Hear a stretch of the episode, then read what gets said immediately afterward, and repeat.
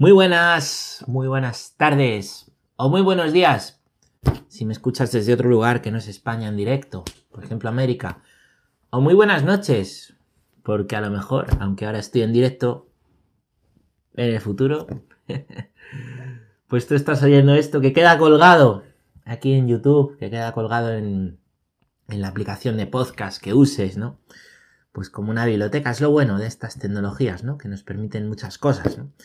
Así que bueno, aquí estoy yo, te saludo con cariño, el padre Pachi Bronchalo, a las 4 de la tarde en España, hoy 22 de abril, jueves sacerdotal, cuando grabo este programa, del año 2021, día de lluvia y muchos pájaros en mi ventana, y bueno, como siempre con el café, que es la hora, si este programa lo hubiéramos empezado a hacer por la noche, seguramente no se llamaría Café con Dios, que luego no se duerme. Pero bueno, como era las 4 de la tarde, ¿cómo llamamos a esto? Pues café. ¿Y de qué queríamos hablar? ¿De Dios? Pues café con Dios. Pues ala. Así que nada, vamos a ver hoy más puntitos. ¿eh? Seguimos hablando de. Bueno, del pecado original, que es de lo que, de lo que estamos hablando para concluir, concluir todo este bloque, ¿no? Donde hemos visto qué significa la fe a Dios Padre. ¿eh? Y en este pecado, o hablar del pecado original, ¿vale? Pues ya hemos dicho que es una consecuencia de la libertad del hombre, que tiene unas consecuencias para Adán y Eva, que tiene unas consecuencias para toda la humanidad, que el pecado original no es un pecado cometido, sino heredado, ¿vale? Que hemos, pues que hemos heredado, ¿eh? y hemos heredado esa, esa culpa, que se perdona, se perdona en el sacramento del bautismo, y que deja en nosotros unas consecuencias. Sí, deja en nosotros unas consecuencias en forma de, pues de, lo diré ahora, ¿no? Como naturaleza herida, tendencia al mal, ¿no? Hacer el mal que, que no quiero o que sí quiero, ¿vale? Y, y, bueno, pues estamos llamados nosotros a luchar. A luchar contra, pues contra, contra las consecuencias del pecado. En lo que es todo un combate espiritual. Así se titula la catequesis de hoy, de esto vamos a hablar, del combate espiritual y cómo es este, este combate, ¿no? Ayer, mm, navegando ahí por Instagram, viendo, ¿no? Yo sigo, sigo algunas cuentas que ponen frases de, pues de escritores ingleses, ¿no? De, me gustan estos de fantasía, ¿no? Que en realidad hablan mucho de la realidad a través de la fantasía y el mito, ¿no? Como Tolkien o Lewis, ¿no? Y, y bueno, pues me metí a leer una cuenta, ¿no? Que pues venía a decir cómo estos autores, ¿vale? A través de las imágenes, ¿no? Eh, de mitos y de fantasía en sus libros, ¿vale? Que no son libros de cuentecitos, están hablando de una realidad, ¿vale? Una realidad. Lo que hace, pues, pues Tolkien cuando habla, ¿no? Eh, de ese anillo único que hay que destruir en el monte del destino, que corrompe, ¿no? Que incita a desaparecer, que, uno es capaz de cualquier cosa, ¿no? Como le pasa a la criatura Gollum con tal de tenerlo y de hacer el mal y de corromper. Eh, y hasta qué punto el anillo corrompe los, los corazones, ¿no? También lo encontramos pues en, en Narnia, ¿no? pues en la historia, en esa bruja blanca, por ejemplo, en el libro segundo, ¿no? Que, pues que viene a, a helarlo todo, ¿no? Y a llenar el mundo de, de nieve de un largo invierno, ¿no? Para que todas las criaturas que están hechas para el bien, ¿no? Pues, pues vivan presos de ella, ¿no? Lo que está diciendo es que ese combate, ¿no? Que se nos narran estos cuentos y en estas historias, es un combate, ¿vale? Que está en el alma de cada uno de nosotros. Sí, sí, hay una batalla en cada uno de nosotros, en el interior. Esto es el combate espiritual en cada uno de nosotros. Y es la gran batalla, por supuesto, ¿no? Entre el bien y el mal, que libra la iglesia, ¿no? En el libro del Apocalipsis está significada, ¿no? En la lucha del dragón. Y esa mujer, la Virgen María, derrota, aplasta la, cabeza del dragón. Esa tensión, ¿no? Entre el bien y el mal. Ese, eh, pues, sufrimiento, ¿no? De, de, los hijos de la luz por culpa del mal, del enemigo. No nos confundamos de enemigo, ¿eh? El enemigo es es el demonio, ¿no? Pues es una, una tensión. Una tensión pues digamos, escatológica que, que vivimos, ¿no? que vive la historia y que vivimos cada uno de nosotros, ¿no? A veces nos preocupamos aquí de tonterías, ¿no? Y vemos un montón de problemas y de, bueno, este contra el otro, el otro contra este, los problemas de la iglesia y... Pero no nos engañemos, que el verdadero combate no es ese, que el verdadero combate es el de la santidad. Y es que el demonio está, pues, pues deseando, ¿no? Corromperte, perderte, que tu vida se pierda, que tu alma se pierda, que tu ser se pierda. Que tú que eres hijo de la luz, hija de la luz por el bautismo, pues, pues vuelvas a las tinieblas, ¿no? Ese es el verdadero combate. Así lo han visto los padres de la iglesia, ¿no? Yo, por ejemplo, ahora, y, y, los grandes santos que han hablado de esto, ¿no? Ahora que estaba leyendo estos días, os lo dije a San Ignacio de Antioquía, Jope, pues, pues él lo dice, ¿no? Él dice cómo el bautismo, ¿vale? Para ir al bautismo primero hay que hacer una renuncia, ¿no? Una renuncia a Satanás, una renuncia al mal. Esa renuncia al bautizarnos la han hecho por nosotros nuestros padres y nuestros padrinos, ¿vale? O si nos hemos bautizado adultos, lo hemos hecho nosotros. Y esa renuncia la renovamos cada año, cada año en la vigilia pascual, ¿no? La renuncia al mal, la renuncia a Satanás y el creo, antes de que se nos vuelva a asperjar el agua, ¿eh? en recuerdo de nuestro bautismo. Es decir, sois bautizados. No tenéis que bautizaros de nuevo, tenéis que vivir el bautismo que ya tenéis. Vivir el bautismo requiere redescubrir el bautismo. Hoy ponía a mi amigo Julián, ¿no? Para ver de qué hablamos en la radio el domingo. Pues decía... Em, decía, uno de los temas propuestos es ¿cómo estamos aguando la fe? Pues, pues es verdad, que el peligro de la fe es aguarla. ¿Mm? En vez de vivir el, bautismo, el agua que da la vida, aguarla en, en un aguachirri, que al final ni evangelio ni nada, las paces hechas con el mundo en el sentido paulino, que es la mundanidad, lo que nos aleja de Dios, lo que nos pierde. No dar un sí definitivo a las cosas de Dios, una cosa es dar un sí y que haya combate y a veces caigo, bueno, pero tú tienes claro lo que quieres, vuelves al Señor. Y otra cosa es el que, bueno, está toda la vida ahí sin vivir el Evangelio, toda la vida.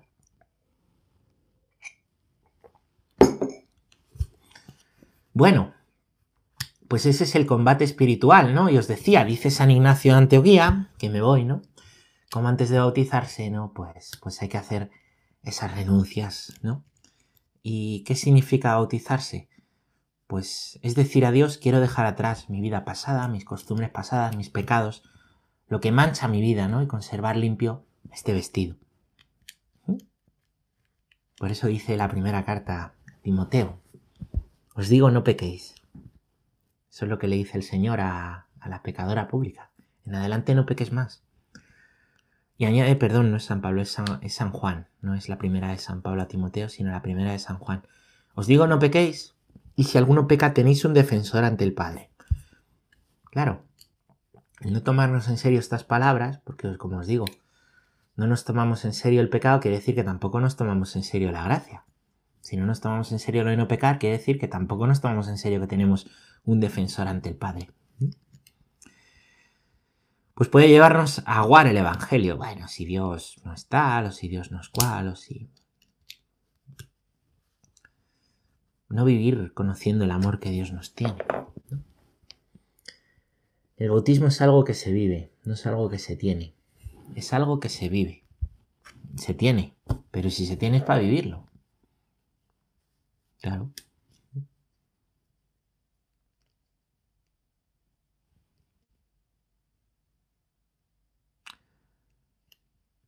Yo puedo tener muchas cosas, pero las puedo tener metidas en un cajón, en un armario, para nada. No formar parte de mi vida, de mi ser.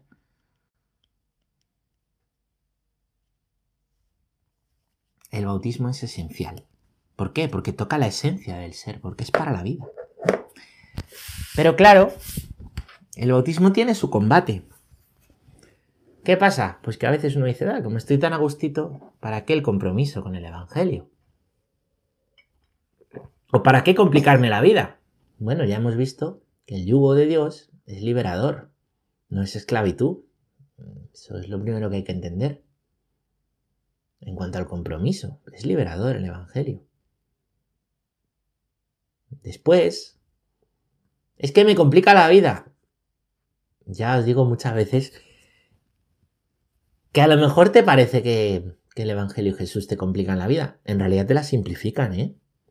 En realidad te la están simplificando.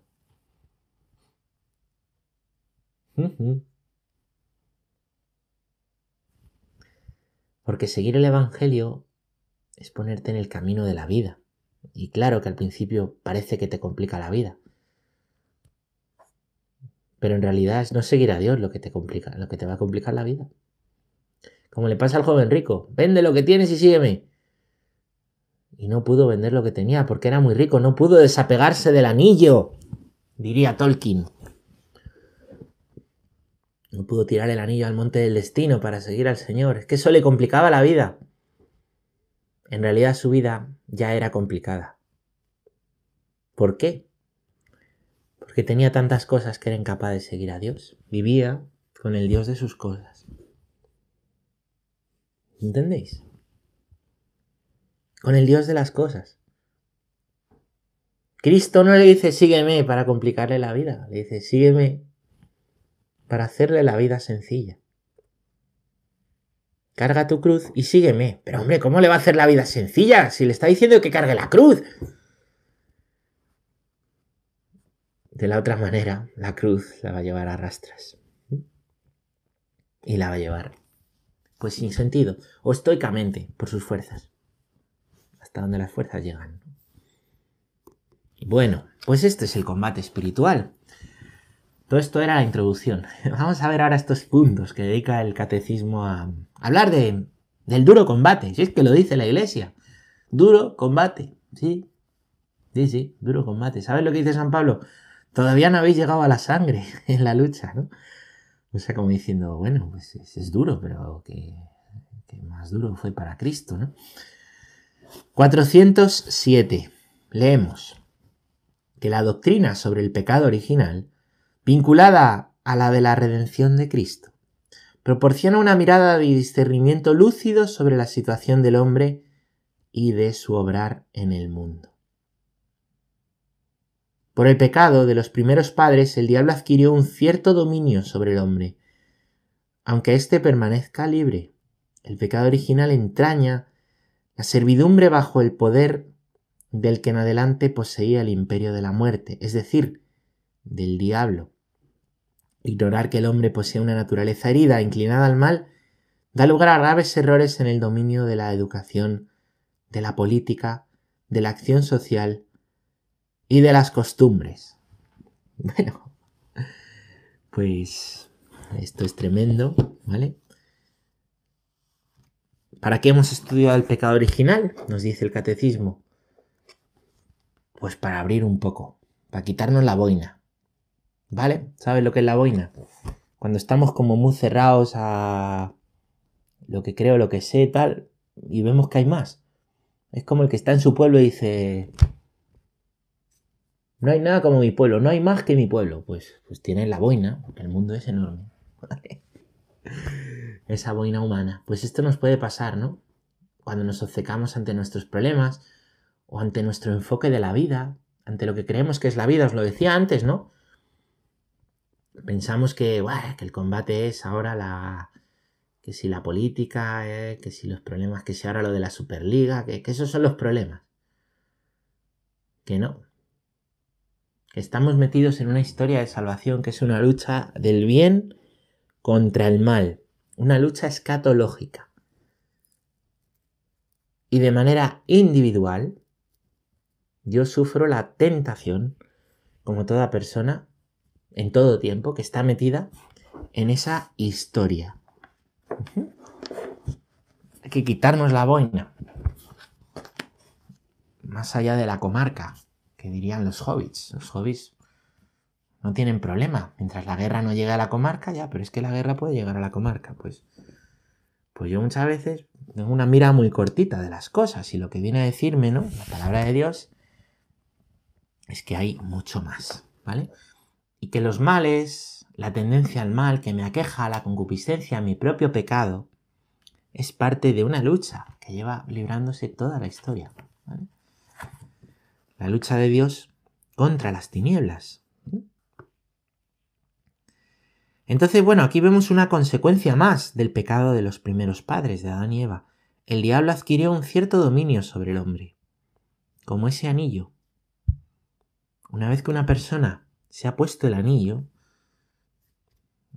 siento los que no hayáis leído El Señor de los Anillos o visto, mejor leerla que verla, pero al menos al verla lo entenderéis, ¿no? Eh, quien se ha puesto el anillo ya el, anillo tiene un dominio sobre él, ¿no?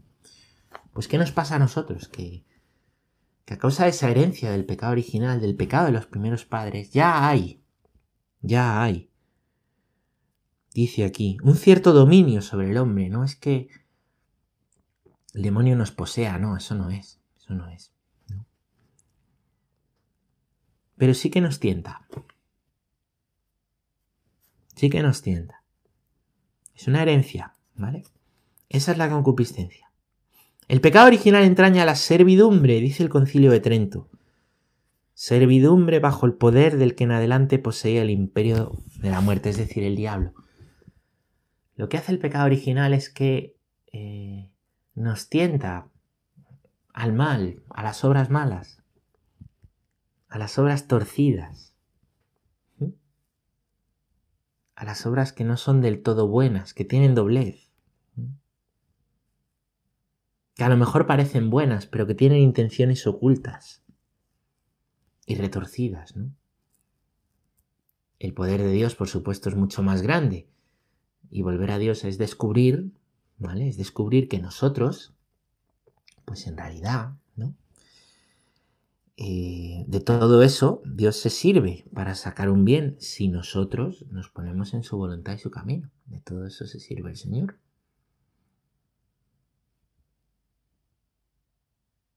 Entonces, sin Dios, pues las obras sin la fe están muertas, están corrompidas, están corruptas. ¿Puede una persona hacer el bien si no cree en Dios? Claro, sí. Claro que puede, no estoy diciendo que no, claro que claro que puede. Lo que estoy diciendo es que el mal y el mal oculto que hacemos las personas es una consecuencia del pecado original y de la tentación, ¿vale? Y dice el catecismo, ignorar que el hombre posee una naturaleza herida e inclinada al mal da lugar a graves errores en el dominio de la educación, de la política y de la acción social. Esto es muy interesante. ¿Por qué? Porque toda época y toda tentación aparecen personas prometiéndonos una utopía. Vamos a hacer, por ejemplo, el sistema educativo que no falla. El sistema político que no falla. Nosotros os prometemos el cielo. El cielo aquí en la tierra, porque hemos matado a Dios. Os prometemos todo, que vamos a poderlo absolutamente todo.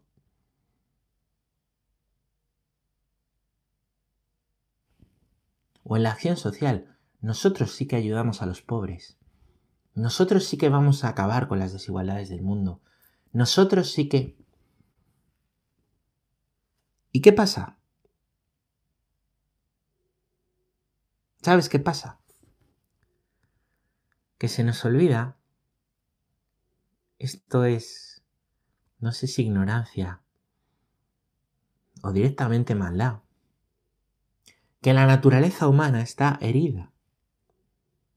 De manera que todo lo que tratemos de construir sin Dios, ya sea en la educación, ya sea en la política, ya sea en la acción social, ya sea en las costumbres,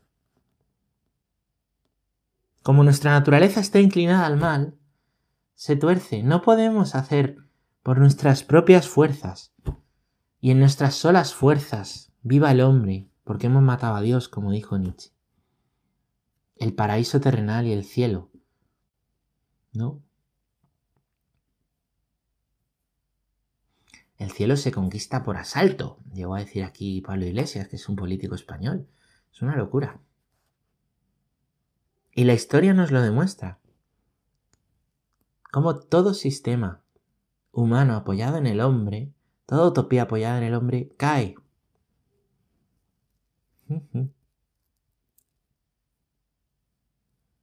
Toda visión que no tiene en cuenta la concupiscencia, que quita de lado lo sobrenatural, caerá.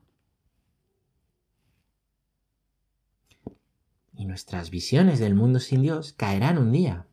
No sé si lo veremos. Ah, pues si van a caer, ¿qué más da? Lo malo es que entre tanto arrasan y hacen daño. Porque presentan una visión parcial de la realidad. Porque negar a Dios y quitar a Dios es quitar también la herida de la concupiscencia, el demonio. Dice Lewis también, ¿no? Un gran triunfo en nuestro tiempo, un gran triunfo del demonio es hacernos creer que no existe. Claro, nuestro mundo es profundamente materialista, nuestro tiempo. ¿Cómo será en 100 años? ¿Quién sabe? Mejor ha venido antes el Señor.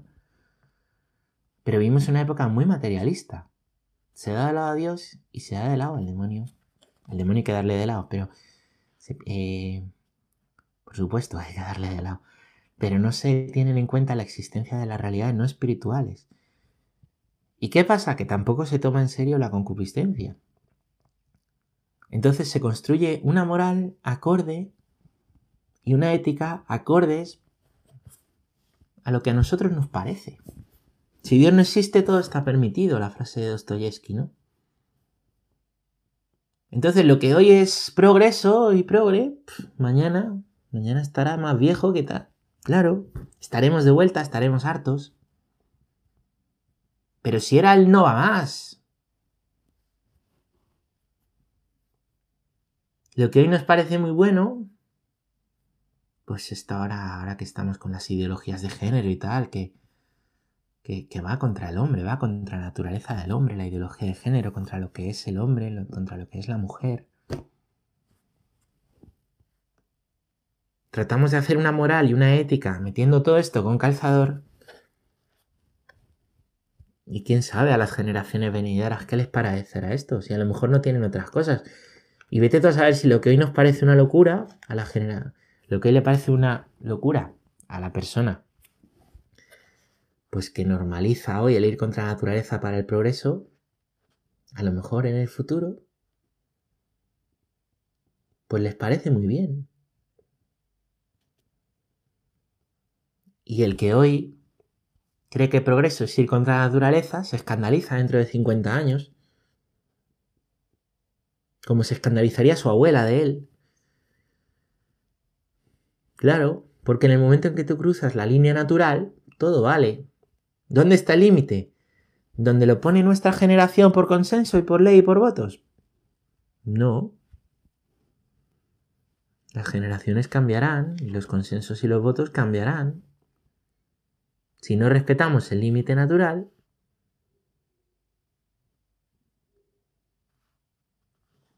nos escandalizaremos, nos parecerá una locura. Los que hemos hecho locuras hoy nos parecerán locura lo que hagan dentro de 50 años.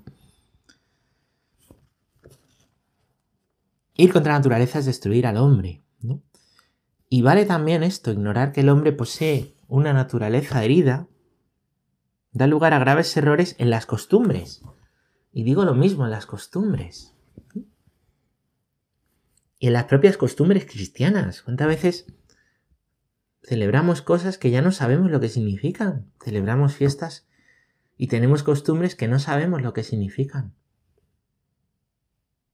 Porque hemos dejado que la, la mundanidad nos coma. Porque hemos dejado que la mundanidad entre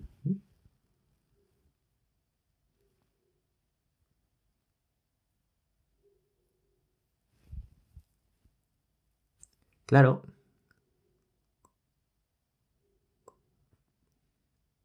Me dice uno una vez, es que en mi pueblo sacaron al Cristo de procesión borrachos. Claro, por ejemplo. Por ejemplo. O es que, bueno, nosotros siempre vamos a misa menos en Semana Santa, porque va más gente.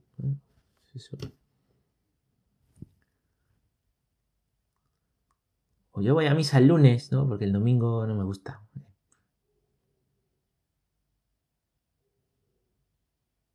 Mantenemos estructuras eclesiales que, que no buscan el bien, que se corrompen, esas estructuras que, pues que hay que reformar o que morirán.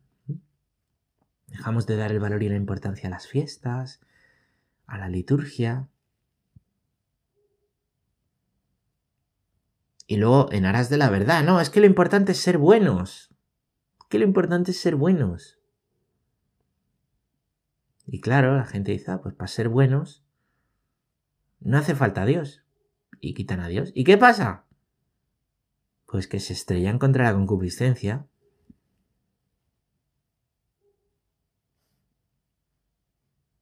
Y cada vez más leyes, más leyes, más leyes, más leyes para legislar el mal y cada vez más gente más... Quitar a Dios y dejar de entender las costumbres, ¿no? Qué malo es cuando nos dejamos robar las costumbres los cristianos, porque no las entendemos o porque nos da vergüenza explicarlo. Yo es que bendigo todos los días la mesa menos cuando viene alguien a comer. Por no ofenderle, joder. Ya que no quitas el sofá de tu casa por si le ofende, ¿no? Es una ocasión de dar testimonio.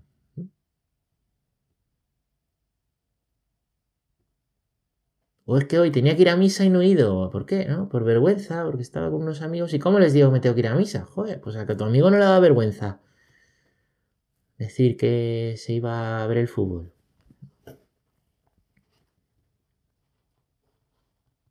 Es buenísimo, eso, eso no es ser buenos. Eso es ser bobos. Con todo el cariño. ¿no?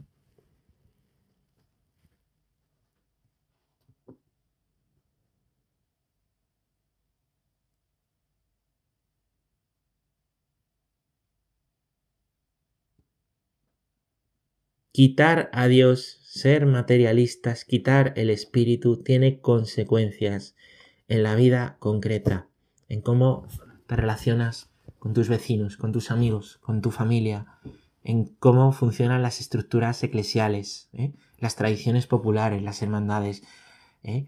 las cofradías, las fiestas. Si hemos quitado a Dios, ¿eh? quitar a Dios tiene que ver ¿eh? con la educación, con la educación que se les da a los hijos, con la familia, con la idea de familia, de lo que es una familia, con el valor de lo que es una familia. Quitar a Dios tiene que ver con el valor de pedir perdón, con el valor de querer al prójimo, con el valor de quitar al enemigo. Eso es aguar el Evangelio. No tener claro, y si se elige este tema, pues ya hablaremos en Radio María, no tener claro, no creer en el fondo que Dios existe no creer que la fe es lo más importante, no creer que el bautismo es el traje principal para ir por la vida y no un fondo de armario. Esa es la cosa. Si queremos ir por el mundo y entrar en el cielo acariciando el anillo, no se puede. No se puede.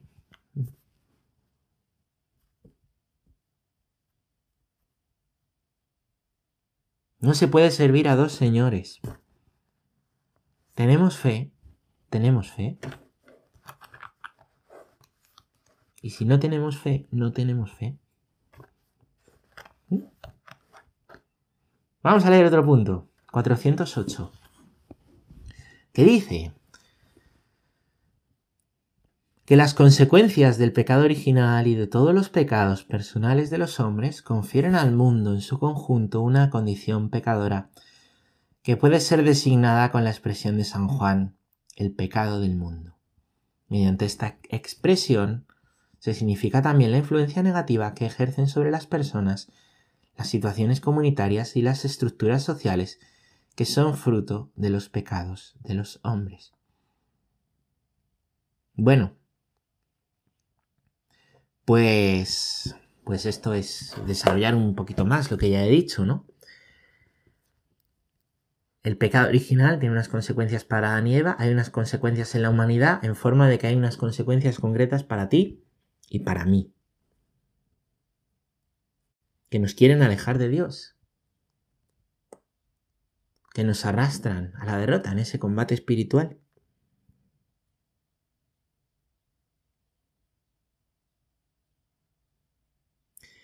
Las consecuencias de esa batalla personal que tenemos cada uno, la unión de todas esas consecuencias en la humanidad, porque somos, pues somos todos, es lo que San Juan llama el pecado del mundo. Juan 1.29, esto sí os lo leo. Que dice así.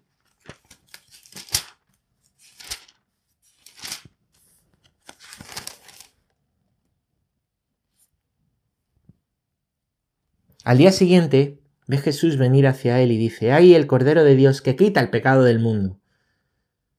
¿A qué se está refiriendo Juan cuando dice, Juan Bautista, este es el Cordero de Dios que quita el pecado del mundo? ¿Qué es el pecado del mundo? Todos.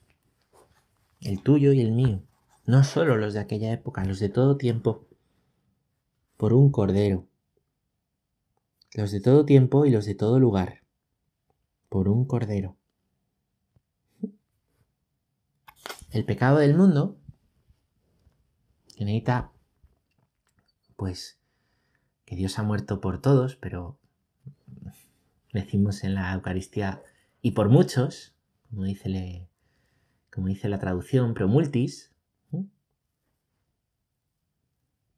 es que ha muerto por todos, pero, pero no todo el mundo acoge esto.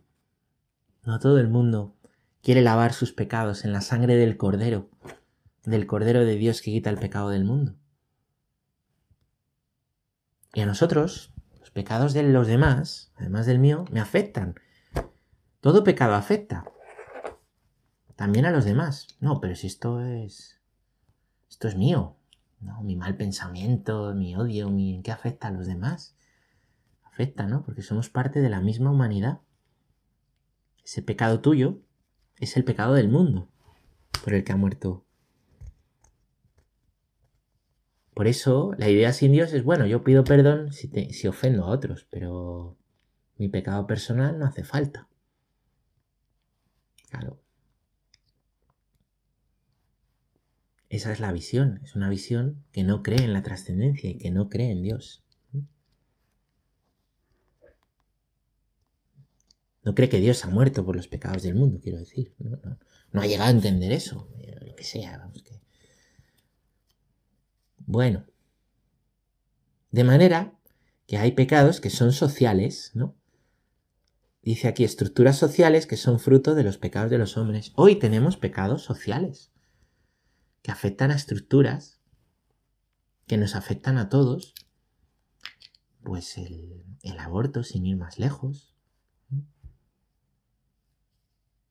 Pero ahí va incluido el, pues el desprecio y la falta de acogida, ¿no? A la chica que quiere abortar. ¿Mm?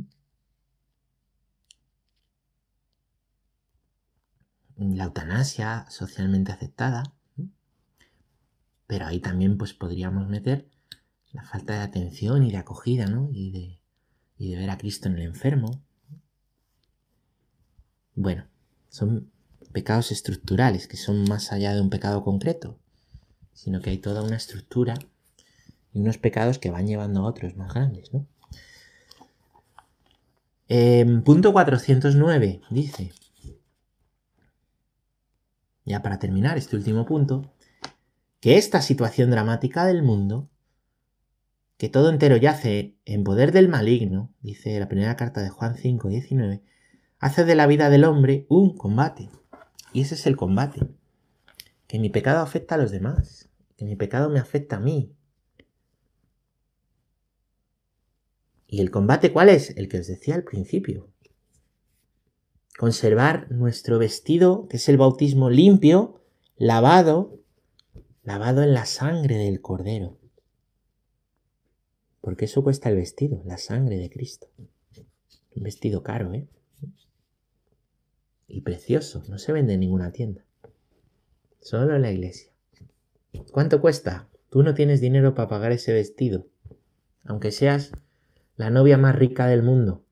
Aunque sea el joven rico con todos sus bienes. No tenemos dinero para pagar ese vestido. ¿Cuánto cuesta hacer un bautismo? No sé, a lo mejor en alguna parroquia, pues, te orientan, te dicen, bueno, la voluntad, esto, lo otro. En mi parroquia decimos, si quieres dar un donativo, nos lo das, que será para el sostenimiento de la parroquia. ¿Cuánto cuesta un bautismo? No tienes dinero para pagarlo. Ni yo tampoco. La sangre de Cristo. Eso cuesta. ¿Cuánto cuesta la confesión que blanquea el vestido? No tienes dinero para pagarlo. ¿Cuánto cuesta una misa? Para alimentarnos con el alimento espiritual, el que nuestra alma tiene hambre, como nos dice hoy y en la liturgia estos días, ¿no? El Evangelio de San Juan, ¿cuánto cuesta una misa? No tienes dinero para pagarlo.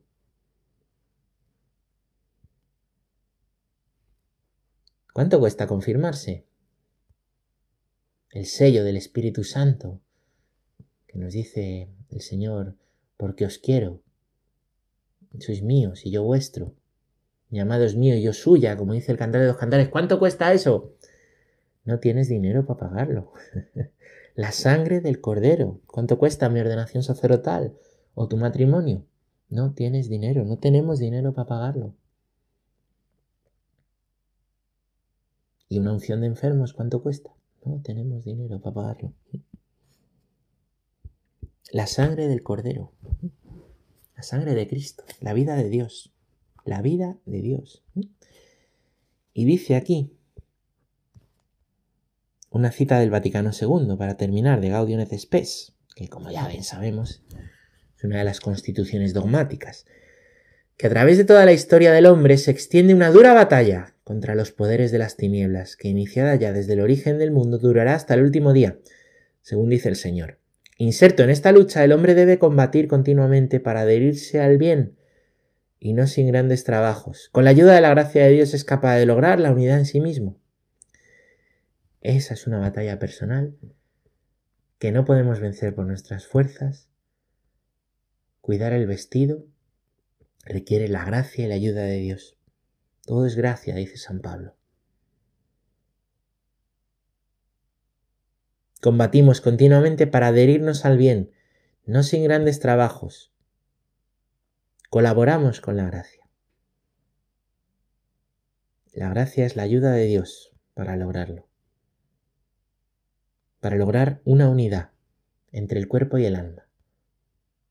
Una unidad de vida en el que vivamos la fe en el que vivamos lo sobrenatural en medio de lo natural.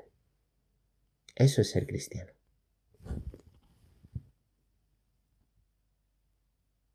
La unidad de vida, la coherencia evangélica. No el hacer muchas cosas, no el hacer más, no, no. El hacer todo como si dependiera de ti, sabiendo, y entonces haciendo lo que puedes, sabiendo que todo depende de Dios, que con su gracia te ayuda. Pues muchas gracias. Hasta aquí hoy. Espero que haya sido de ayuda. Y nada, nos vemos y nos escuchamos en la siguiente catequesis, que será la que cierre este bloque. Muchas gracias. La paz.